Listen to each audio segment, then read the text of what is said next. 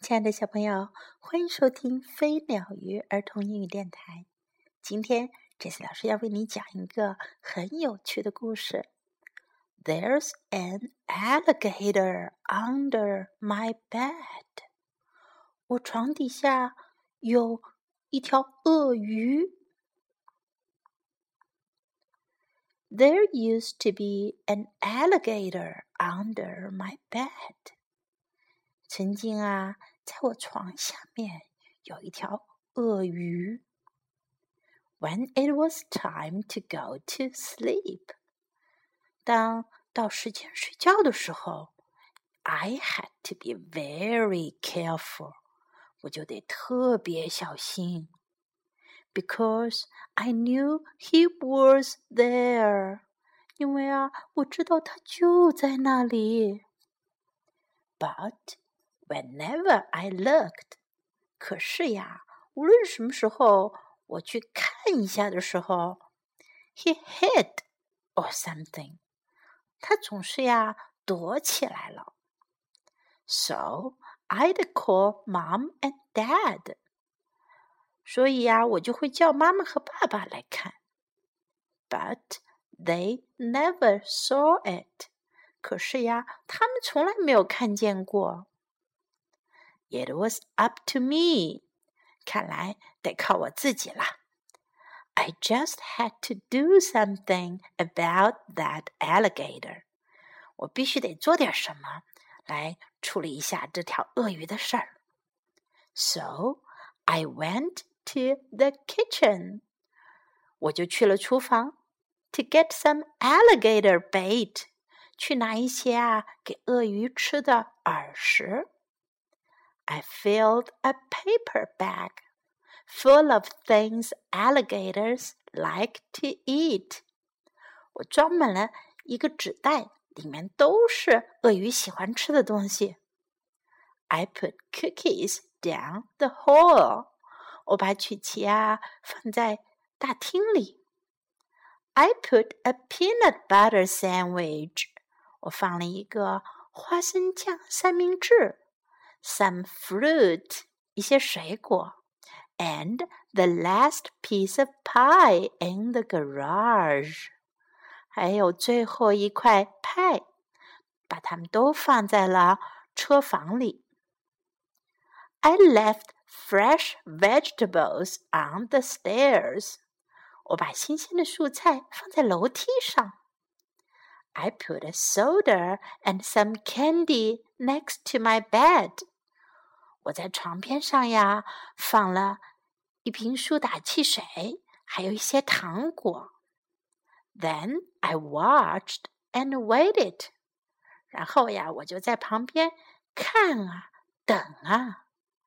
Sure enough，当然了，out he came to get something to eat。他一定会出来吃东西的。Then I hid in the hall closet。然后呀，我就躲在厅里的储藏室里。I followed him down the stairs。我还跟着他下了楼梯。I followed him down the hall。我还跟着他穿过大厅。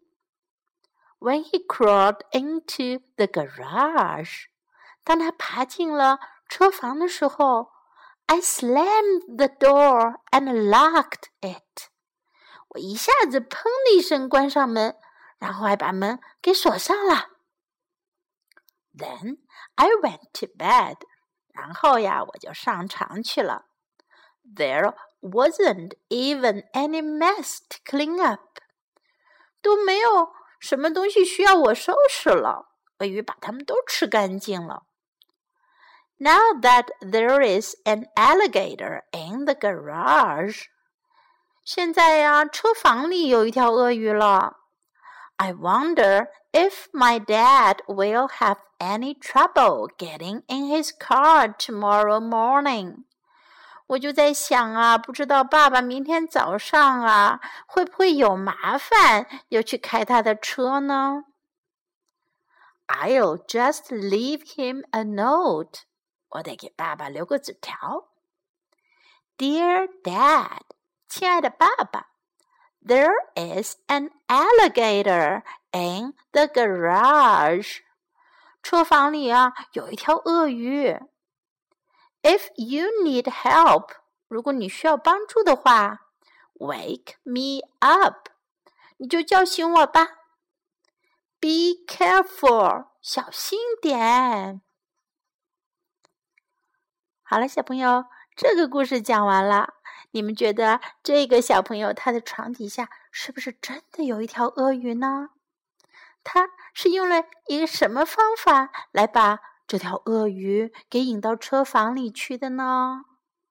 对了，是给这条鳄鱼提供了很多好吃的东西。我们来看看他都给了鳄鱼什么好吃的呢 ？What are the things alligators like to eat? 首先啊，有 cookies 曲奇，cookies 曲奇饼，还有呢 peanut butter sandwich，sandwich 是是三明治，peanut 花生，peanut butter 花生酱，peanut butter sandwich。 花生酱三明治。Do you like a peanut butter sandwich？你想要来一个花生酱三明治吗？Peanut butter sandwich。还有什么好吃的呢？对了，还有 fruit 水果，fruit。还有 pie pie pie。 这个词的英文跟中文有点像哦，因为中文的派就是从英文音译过来的，pie，apple pie 就是苹果派。还有 vegetables 蔬菜，vegetables。然后呀，soda，soda，soda 就是苏打汽水，candy 糖果，candy。哇，这些难道都是恐龙爱吃的吗？还是都是小朋友爱吃的呢？这条恐龙啊，是不是就像小朋友一样爱吃这些美食？所以啊，就被这个小朋友被引到车房里去了呢？亲爱的小朋友，你有没有想象过，在你的床底下会不会有这样一条鳄鱼呢？如果有的话，你要想什么办法把它引出来呢？哈，这只是一个有趣的故事。事实上，鳄鱼是不会跑到我们床底下去的，因为鳄鱼呀要生活在水边上。最后，我们来学习一下鳄鱼的说法：alligator，alligator，alligator，alligator。好了，我们今天的故事就讲到这里。I hope you like this funny story。我希望你喜欢这个有趣的故事。我们明天见，拜。